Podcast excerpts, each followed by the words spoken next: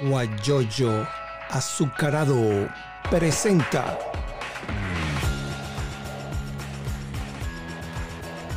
la noticia con Eleazar Benedetto. Bueno, nosotros estamos aquí en Houston transmitiendo y haciendo el esfuerzo para combatir la censura de, nuestro querido país Venezuela, ¿no? Allá yo, yo estaba en Unión Radio y, y resulta pues que a Omar González y a mí nos cerraron los programas donde, donde íbamos, cerraron los programas. Este programa que tengo ya de lunes a viernes no lo, no lo cierro. Eh, leyendo algunos, algunas encuestas del Centro de Comunicaciones de, la presidencia interina, de, la cual yo estoy eh, suscrito, hay un porcentaje que llama la atención. El 81% no tiene ahorros ni ingresos. El 14% tiene para una semana y a lo mejor que para un mes. Y el 4,2% tiene para un mes. La situación, y estos son datos de la presidencia interina de, Juan Gerardo Guaidó. Bueno, sin duda que esa lo que hace es demostrar el deterioro de la sociedad venezolana, de nuestra infraestructura económica y de nuestro tejido social. Eh, lamentablemente en Venezuela, en los 20 años del presidente Chávez y en los años de Nicolás Maduro, hemos visto como no se ha evidenciado ascenso social. Es decir, no ha habido realmente ascenso social en base a la educación, al acceso a los servicios y al bienestar familiar, sino ha habido un, pequeñas burbujas de mejoría, pero sin ascenso social. Y lo que estamos viendo hoy es el resultado del colapso de los servicios en estos sectores populares. Personas que no le alcanza el sueldo, el sueldo mínimo en Venezuela, estamos hablando que son 4 dólares. Eh, Menos. enfermedades emergentes y reemergentes en torno a la pobreza, a la falta de agua, a la falta de luz, a la falta de consumo de proteína, a la falta de alimentación. Es decir, toda una estructura orgánica, una destrucción orgánica del día a día del venezolano que se ve reflejado en, en data o en, estadísticas como esta, muy similares también a la que daba la, la, encuesta en COVID, que también estudia a profundidad lo que es el, el hábito cotidiano y la calidad de vida del venezolano. Ahora, esos datos que usted comentaba ah, el día pasado, que fue una nota que nos mandó, que nos envió el colega Eduardo Rodríguez, los datos o los números que maneja el gobierno sobre el COVID son muy diferentes, son a los que maneja el gobierno interino? Nosotros no hemos querido hacer una competencia de información o de data, porque no es lo que necesitamos ni es lo que necesitan los venezolanos. Nosotros hoy al final lo que estamos es demostrando que Maduro miente y la improvisación de Nicolás Maduro. Nicolás Maduro más que nunca demuestra que es un gran improvisado. Para que tengas una idea, Eleazar, Venezuela es el país que menos pruebas tipo PCR hace en América Latina. Solamente superamos Haití. Es decir, nuestro punto de comparación es la, pequeña isla de Haití. Ah, ah, cuando vemos, hacemos una comparativa de la cantidad de laboratorios disponibles en los países vecinos de América Latina y en Venezuela, en Venezuela tan solo hay dos. Cuando, para que tengas un ejemplo, Chile tiene más de 100. Lo que viene a denotar sin duda un desastre en lo que es el tratamiento del COVID-19. A eso debemos sumarle que Maduro miente, que Maduro manipula la información, que Maduro no contrasta realmente lo que pasa con la salud de los venezolanos. Nosotros hoy no nos queda más que seguir diciendo lo que hay que hacer con demostrar las 22 semanas valiosas que ha perdido Nicolás Maduro y lo que estaríamos haciendo nosotros si tuviésemos el ejercicio pleno del poder, no estuviésemos enfrentando a, la dictadura que hoy lamentablemente condena a los venezolanos a perder su vida. Sin duda que estamos, ayer anunciaban más de mil casos, esto con la poca capacidad de prueba podríamos estar seguros que es muchísimo más estadísticamente hablando, incluso la cifra de fallecidos reales, la que nosotros hemos podido constatar con nombre, historia clínica, edad y hospital, es más del doble de lo que anuncia la dictadura. Esto al final es un tema que no te permite saber realmente el comportamiento de la enfermedad si tú tomas decisiones en base a la manipulación, a la mentira o a, un instinto muy primitivo de querer hacer política en medio de una pandemia. Sí, es muy grave. Estamos conversando con José Manuel Olivares quien coordina toda la parte de la salud del gobierno interino para nuestra querida Venezuela. Ahora, eh, me enteré también que vienen unas toneladas de ayuda comunitario directamente a, a ustedes. ¿Cómo lo van a recibir? Con, con, con, con los dictadores allá pendientes de quitarle eso después. Ahí se logró, para evitar justamente eso, que cualquier tipo de ayuda fuera a caer en manos de Nicolás Maduro para que sus enchufados la revendieran o para que le dejaran dañar en algún tipo de, de almacén o galpón, se lograron dos intermediarios que de alguna manera cuentan con eh, el avalo, el respeto de las partes, que es la OPS, con la cual ya se entregó hace 15 días dotación de material de protección para nuestros médicos y personal de salud de más de 31 hospitales en varios estados de Venezuela. Hace poco veíamos como el presidente Guaidó anunciaba la, la, transferencia de 10 millones de dólares a la OPS para exactamente lo mismo, para enviar medicamentos, material de protección, dotación y ampliar la capacidad de hacer pruebas tipo PCR en Venezuela. Y ayer veíamos como el diputado Pizarro, eh, que está en el tema de las relaciones con los multilaterales en Naciones Unidas, como anunciaba el ingreso con Cruz Roja de medicamentos y de material médico quirúrgico al país mediante la vía de la Cruz Roja. Todas estas son gestiones del gobierno interino, todo esto son gestiones que permiten, digamos, llevar ayuda a los venezolanos. Hay gente que la critica, hay gente que dice, bueno, es que ustedes están reconociendo a Maduro, todo lo que podamos hacer para salvar una vida lo vamos a hacer. Nadie nos puede pedir que no hagamos el esfuerzo por salvar la vida de un venezolano o proteger a un enfermero, o proteger a un médico o proteger a una camarera en un hospital de Venezuela. Nosotros no debemos parar jamás la lucha por la salida del dictador, por, la, por recuperar la democracia en Venezuela, pero paralelo a eso estamos en una pandemia con venezolanos que sufren y es nuestra responsabilidad hacer todo lo que esté en nuestras manos para llevar soluciones a los venezolanos y devolverle sentido a la política. La, la política para mí, que soy médico de profesión, es una herramienta para servir, es una herramienta para ayudar, es una herramienta para construir, para transformar realidades, para, para llenar a la gente de futuro, alegría, esperanza y oportunidades. No una herramienta para destruir, para insultar, para ver quién grita más fuerte o ver quién le hace más daño al otro. Yo creo que eso es parte de la responsabilidad que tenemos nosotros de cambiar ese enfoque de la política y volverla a poner al servicio de los venezolanos y de los intereses reales de los venezolanos. José Manuel Olivares, ¿cómo se hace entonces? Yo, por ejemplo, soy de Anzuategui. Mi residencia habitual es Anzuategui. Allá yo he conversado con Oscar Navas, el presidente de los médicos eh, de, los médicos residentes del Hospital Universitario Luis Racetti. Lo entrevisté también a él. Y me dice, Eliazar, ah, nosotros eh, tomamos una muestra y la tenemos que enviar a Caracas. Entonces, ¿cómo se hace para cuando regrese eso el tiempo? Las carreteras no funcionan, no hay gasolina. Entonces, no se está buscando, no se busca alguna manera de hacer esas consultas o esos exámenes en, en, la, en las entidades federales. Pasa que eso fue una decisión deliberada de Nicolás Maduro para controlar la información. En Venezuela hoy hay 10 laboratorios públicos y 6 laboratorios privados listos para hacer pruebas PCR desde el inicio de la pandemia. Lamentablemente ha sido imposible que se le dé autorización. Nicolás Maduro en este manejo para policía de la pandemia ha hecho que sea imposible por el querer controlar la información.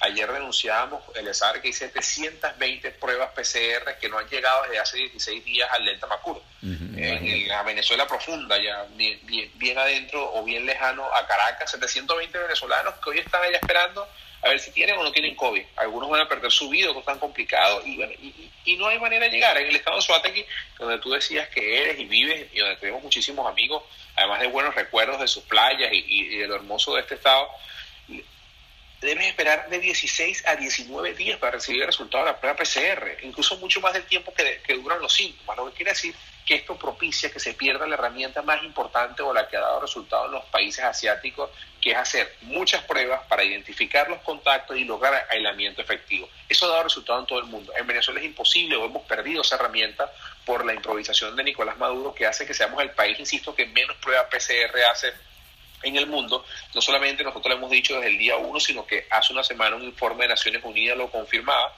que tan solo el 5% de un millón y medio de pruebas que se han hecho en Venezuela son pruebas tipo PCR. Pero además de esto es el tema del impacto que tiene en el ciudadano. Hoy vemos que en Venezuela la gente le tiene más miedo a qué pasa si tengo COVID que al mismo COVID. Porque si tú dices en Venezuela hoy que tienes fiebre, que tienes malestar respiratorio, bueno, te va a caer el SEBIN, el FAE, los colectivos, te van a llevar a un albergue, te van a poner dormir en el piso, como si estuvieses preso, te van a extorsionar, te va probablemente lo que tienes es grito, pero como pasas 18 días metido en un sitio esperando la prueba y te vas a enfermar. Es decir, un manejo desastroso y para policíaco que lo que hace es perder lo más importante en una pandemia, que es la confianza del ciudadano, que es la acción responsable del ciudadano como herramienta de contención para algo que se le ha ido de las manos a, a todos los gobiernos del mundo, pero con acciones eficientes, eficaces, transparentes y con el ciudadano protagonista han logrado contener la pandemia, bueno, como ya hemos visto en los países asiáticos y europeos. Este, yo tengo familiares, amigos que, que me dicen, me dicen, tengo COVID, pero no digas nada. pero bueno, ¿por qué no es un médico? No, tú eres loco. Si me, me, me, me, saben, me llegan todas esas condiciones que tú acabas de decir, en unos carros así que parecían los de los nazis, una, una camioneta verde con una cruz roja en el techo, y bueno, eh, todo el mundo se entera. Y entonces, bueno, se lo llevan y, eh, como dices tú, lo meten en un centro hospital, lo meten en los, hospitales, en los hoteles, contaminando los hoteles. Imagínate tú cómo se va a rescatar el turismo. O si no pasas a ser un paria. recordemos que Nicolás Maduro, de una manera indiscriminada y miserable ha tratado a los venezolanos que vuelven al país como arma biológica, márquenle en las casas, hay que perseguirlos, deben pasar la cuarentena en una celda, entonces pasa a ser una especie de paria por tener una enfermedad que está en todo el mundo, como es el caso del COVID-19. También esta situación ha hecho muy vulnerable la, la realidad de los venezolanos. Nosotros relatábamos eh, historias que hemos podido conocer porque todos los días conversamos con médicos y personal de salud en todos los hospitales de Venezuela por ejemplo, en Del Tamacuro, en Tucupita, no hay terapia intensiva. cualquier paciente que hoy requiere una terapia intensiva en Tucupita, la capital de un estado de Venezuela, debe irse a Monaco. Ah, Cuatro o seis horas de carretera. No hay gasolina. 98% de nuestras ambulancias no sirven. Y ya hay varios venezolanos que han perdido su vida en esa carretera, que van con dificultad respiratoria en el carro del hijo, un carrito por puesto, de un vecino, y pierden su vida en esa carretera. ¿Y cuál es el contraste? El contraste es que la dictadura, sus enchufados, sus entornos, le, hicieron el hospitalito. Ah, ellos tienen el hospitalito de protección, ellos sí tienen terapia intensiva. Ellos anuncian con bombos y platillos, como lo veíamos hace poco García Carnero. Me les encanta anunciar como si fuera una gran cosa que ellos tienen COVID, pero es que no se tratan en un hospital de pariata, es que no se tratan en un CDI, es que no se tratan en un ambulatorio, es que no van al hospital universitario, que tienen una atención VIP, demostrando el desprecio hacia los venezolanos, demostrando que esa retórica tonta, retógrada del socialismo y del pueblo es mentira que ellos se gastan los reales importando camionetas, como veíamos hace 15 días que le detuvieron la importación de camionetas de los Estados Unidos y construyendo lujos para ellos. ¿Por qué no van a un CDI? ¿Por qué no van a ese Carnero al hospital de Pariata? ¿Por qué no van todos estos que anunciaron con bombos y platillos y se toman fotos saludando desde un hospital con todos los lujos, con todas las medicinas, con ventiladores, con terapia intensiva, cuando la verdad es que hoy, para el resto de los venezolanos, para la mayoría de los venezolanos, solamente hay 146 ventiladores y 136 camas de terapia intensiva en los grandes hospitales del país.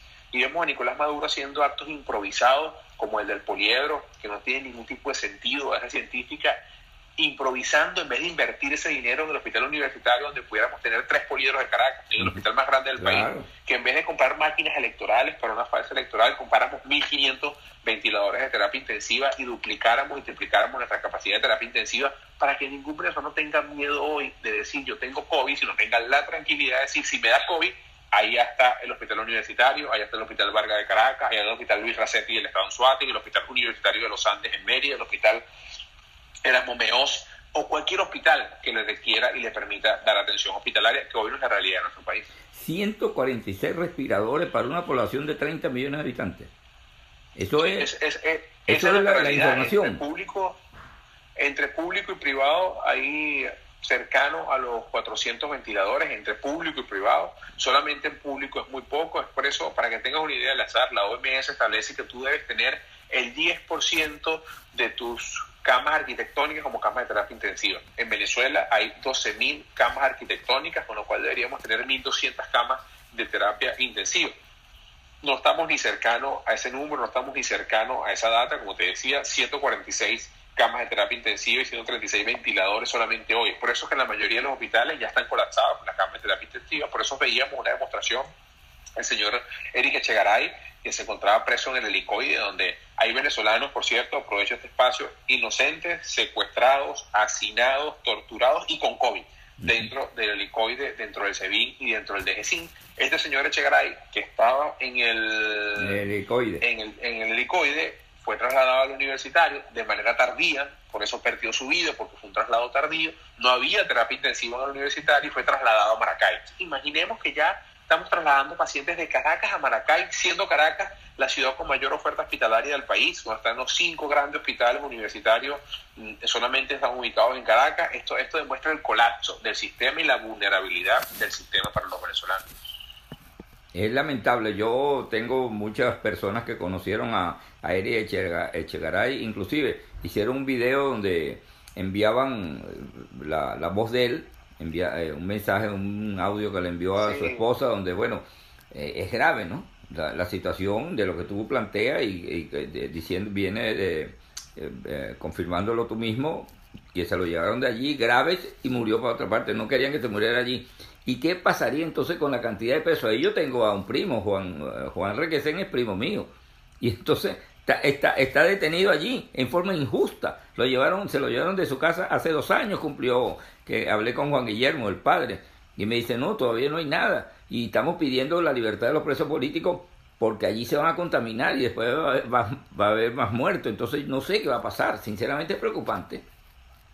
Totalmente. Nosotros hemos, cuando apenas pudimos confirmar la presencia del COVID-19 dentro de estos sitios de reclusión, insisto, estamos hablando, todos los venezolanos están vulnerables, todos, dentro y fuera de Venezuela. Pero hay un grupo en particular que está, que son inocentes, secuestrados, torturados y hacinados dentro de una cárcel con COVID-19.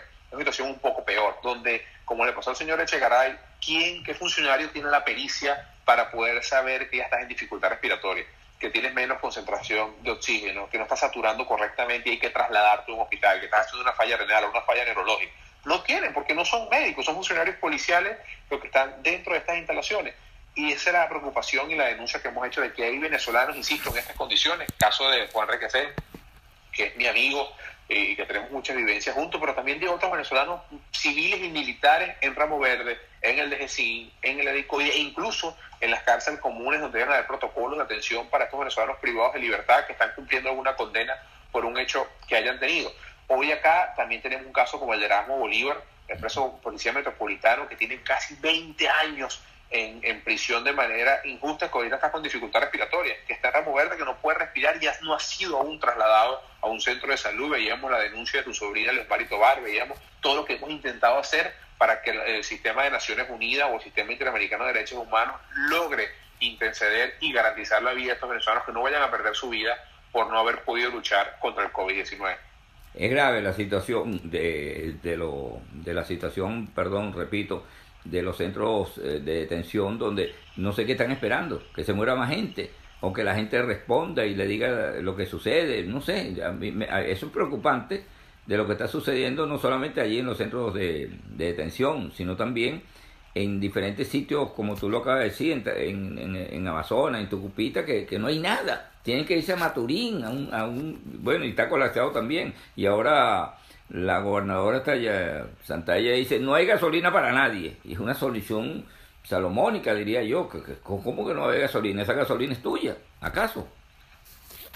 No, solamente eso, estamos hablando del país con la mayor reserva petrolera del mundo. Sí, señor. Que, que, algún, que, un miembro de la dictadura anuncie que no hay gasolina, creo que es la frase que refleja el fracaso, la destrucción y la corrupción. La improvisación. También, y la improvisación. Veíamos unos audios de Dante Rivas ayer en, por favor. parte de la isla de Margarita, mandando a la gente a cocinar con leña, que son una maravilla, peleando por la gasolina. Es decir, quieren llevarnos al mundo de las cavernas, quieren retrocedernos 200 años a la época de la colonia, a la época del oscurantismo, a la época de la opresión, de la de, donde no había debate, donde no había pensamiento, donde no había luz, donde no había futuro, donde no había tecnología, para los venezolanos, no para ellos, nunca nos confundamos, eso es para el venezolano común, no para su entorno, que insisto, le encanta ir a Miami, le encanta ir a Europa, importan camionetotas, tienen terapias intensivas personales, tienen un hospital para ellos solos, y no se trata que ellos lo tengan o no lo puedan tener, es que todos los venezolanos tienen derecho a tenerlo. Tenemos. Todos los venezolanos que se esfuerzan tienen derecho a tener casa, trabajo, comida, medicina, futuro, viaje y atención de calidad. Y esa es la gran diferencia o es la gran verdad que hoy le, le choca a esta dictadura en la cara y que nosotros tenemos que seguir haciendo el esfuerzo para concretar algo que ha sido complejo, que es la salida eh, de Nicolás Maduro para, bueno, recuperar ese país. Yo soy un convencido que nosotros podemos vivir mejor merecemos vivir mejor y sin duda alguna no me queda la menor duda que vamos a vivir todos mejor en Venezuela. Este programa lo pueden ver posteriormente en eh, una plataforma virtual en Atlanta que se llama guayoyoazucarado.com y también lo pueden ver en Instagram TV, en mi Instagram se meten allí y, lo pueden ver con tranquilidad y lo pueden compartir también. Instagram TV de Elias, arroba Eliazar Benedetto. Los 100, eh, estamos conversando con José Manuel Olivares. Los 100 dólares para los médicos ya que ofreció Guaidó ya está listo. Ahí hay que asumir eh, primero con mucha responsabilidad y humildad el retraso. No se ha logrado hacer eso en el tiempo prometido y hay que asumirlo con la responsabilidad de, de, demostrar incluso una diferencia con la dictadura que no asume responsabilidad de nada. Tiene una explicación. La explicación es que hay procesos de transparencia con el Tesoro americano porque esta es la primera transferencia directa que haría el gobierno interino. Todas las transferencias de recursos que se han hecho han ido multilateral, es decir, no ha sido administrado por la Asamblea Nacional o el gobierno interino, sino son transferencias del dinero recuperado que lo tiene la Reserva Americana a OPS o Cruz Roja. Eso sería por primera vez la administración de recursos para entregarlo directamente a un ciudadano en Venezuela.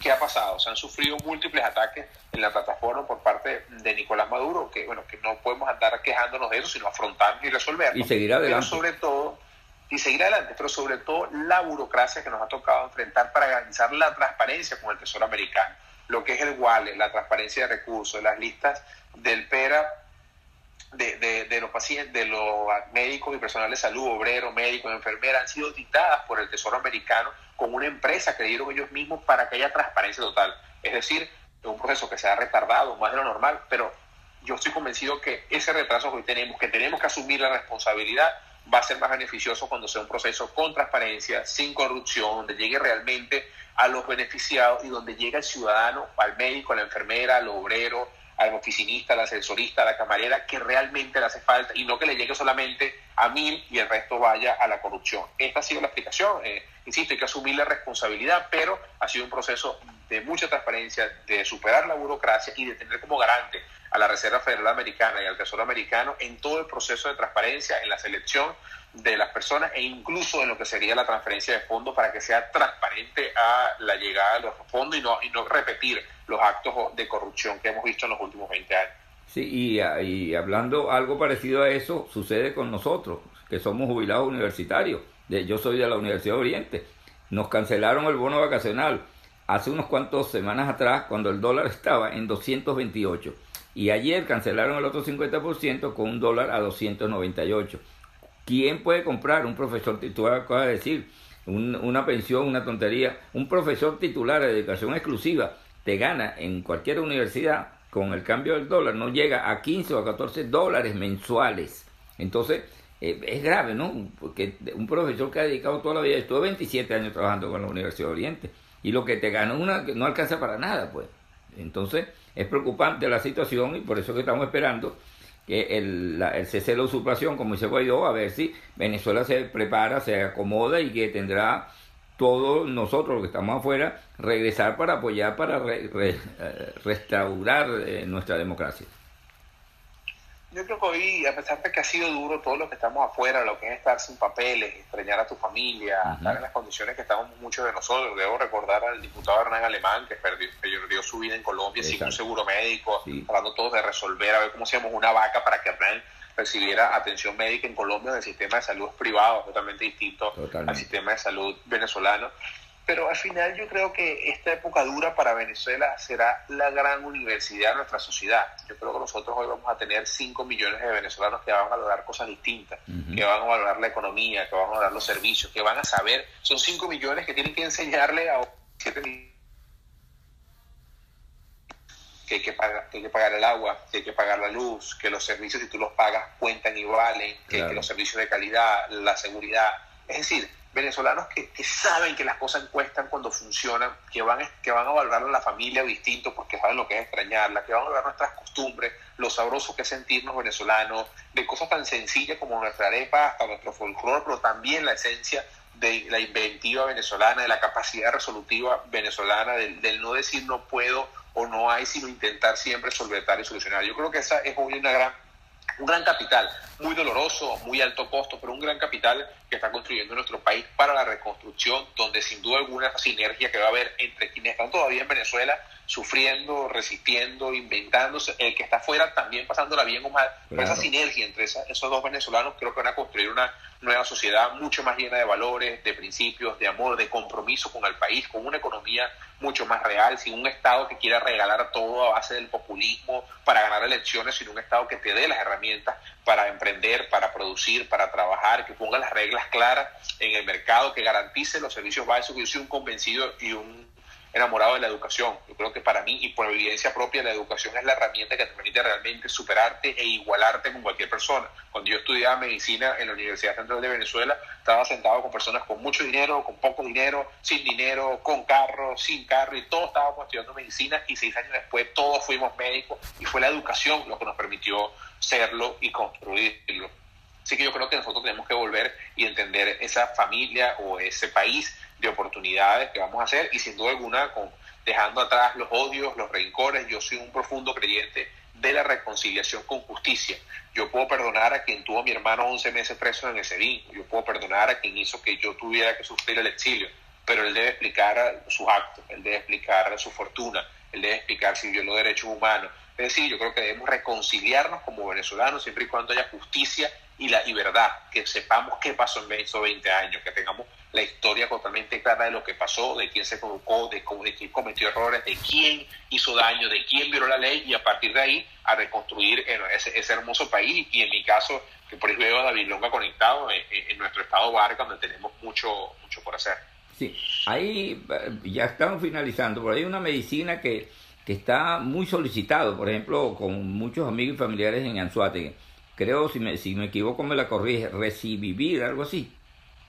Remdesivir es un antiviral que ha dado resultados alentadores. No es el gol estándar, no es el tratamiento específico, todavía no hay un tratamiento específico para el COVID-19. Hay buenos resultados como los esteroides, hay buenos resultados con el Rancevivir, pero no es, no es, la, no es el gol estándar, no es el tratamiento específico.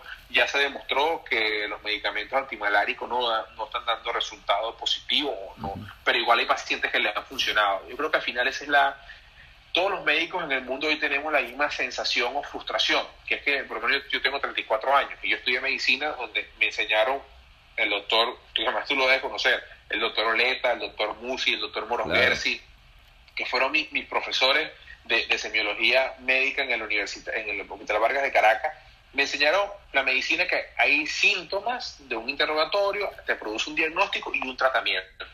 Hoy en el mundo nos estamos enfrentando a una enfermedad donde no tenemos tratamiento y es una angustia transversal que tiene el mundo de la salud en torno a tener una enfermedad y no saber o no tener cómo tratar. Esa angustia es en todo el mundo.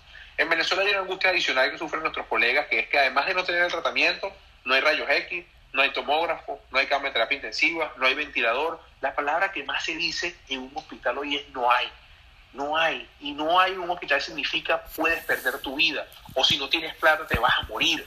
Y, es la angustia que siempre trato de transmitir cuando converso con alguien para que entiendan lo que sufre y lo que siente un médico en Venezuela, donde además tenemos la mayor tasa de mortalidad del sector salud en toda América Latina, donde además es un riesgo de que puede, te puede llevar a perder tu vida porque no hay material de protección en, en, Venezuela. Entonces, al final te, digo todo esto para explicarte lo, lo, compleja la situación, lo más compleja que es dentro de Venezuela.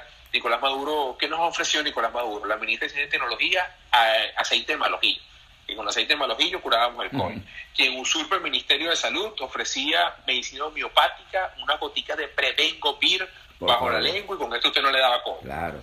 Nicolás Maduro hablaba de una droga milagrosa que él tiene, que es el Rancemivir, que, que no es ninguna droga milagrosa. Da, hay resultados alentadores, hay buenos resultados en algunos pacientes, pero no es el tratamiento. Pero no se consigue en Venezuela. La gente a comprar medicinas por ahí, a desesperarse, a estafarlos, a, a gastar su platica por algo que no tiene una base científica real pero no se consigue la medicina en Venezuela. Y hay muchos estafadores, como tú lo acabas de decir, que llaman, eh, lo colocan, mira, tengo esta medicina, vale 600 dólares, 400 dólares, y cuando tú la vas a comprar, te llevan los dólares en efectivo, la gente que cae, por supuesto. Entonces resulta que no tiene nada, es el frasquito nada más. Y también eh, eh, el, venezolano aprovecha para, para estafar, para agredir a la gente. Es, es muy grave ¿no? la situación. Mira, como estamos llegando al final, yo no puedo dejar pasar por alto, y como tú eres político, aparte también eres médico, pero eres político y estás incluido en el, gabinete del presidente Juan Gerardo Guaidó, entonces me gustaría saber qué lectura tú le das a, la, a lo que dice la conferencia episcopal. No sé si puedes decir alguna opinión tuya, por supuesto, no, no, no eh, hablar en nombre del gobierno, sino hablar sobre esa, esa posición. Bueno, no, es importante participar en el proceso electoral, o sea, un cambio de timón total, ¿no? Entonces, sí me gustaría para finalizar tu opinión sobre eso.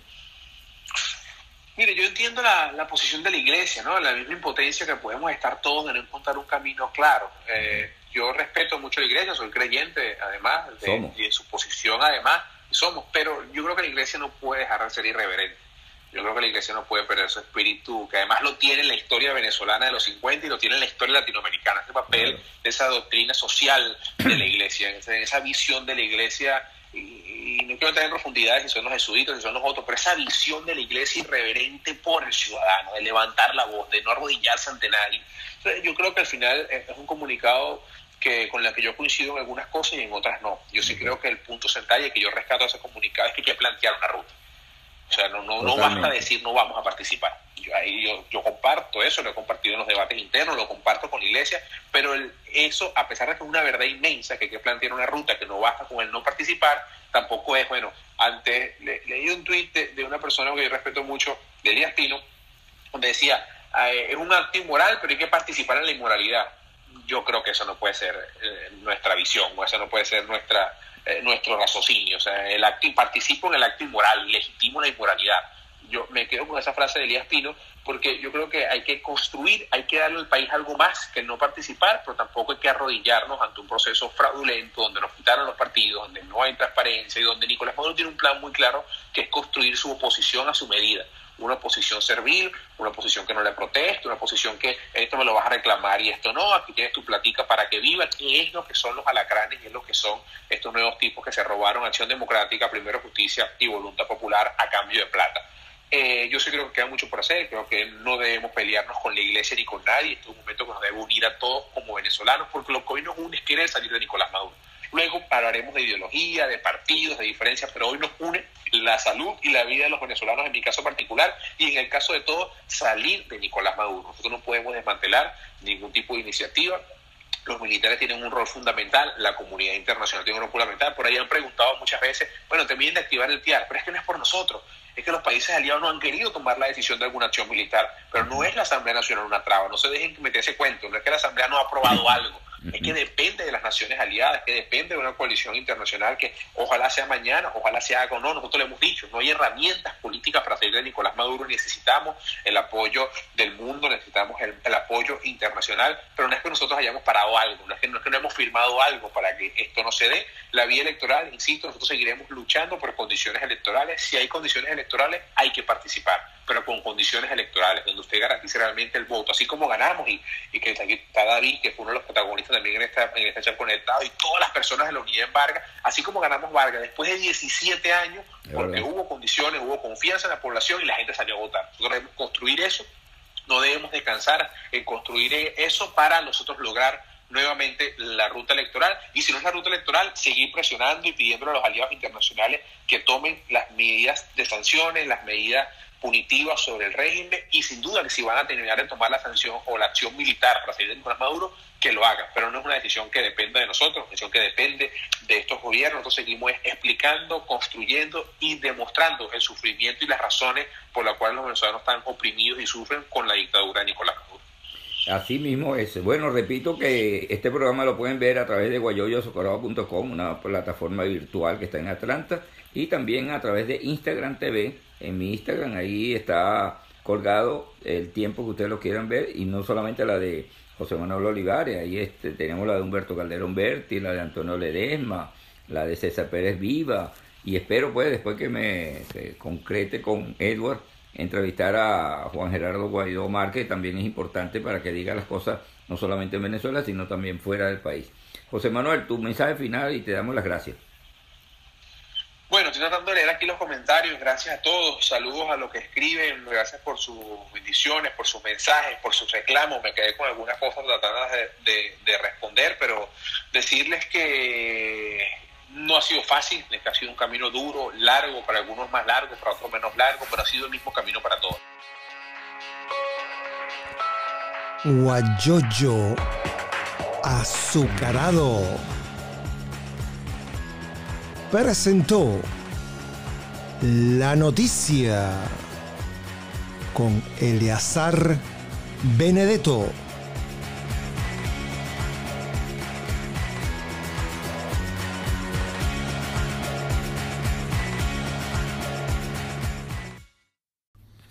Cuando comenzamos la noticia con Eleazar Benedetto para llevar la verdad sobre Venezuela y el mundo, sabíamos que sería un gran desafío pero fuimos recompensados por la increíble cantidad de apoyo y comentarios de los lectores que nos hicieron crecer y mejorar. Te invitamos a formar parte de la misión de difundir la verdad, Ayúdenos a combatir los intentos de silenciar las voces disidentes y contribuye hoy. Te esperamos.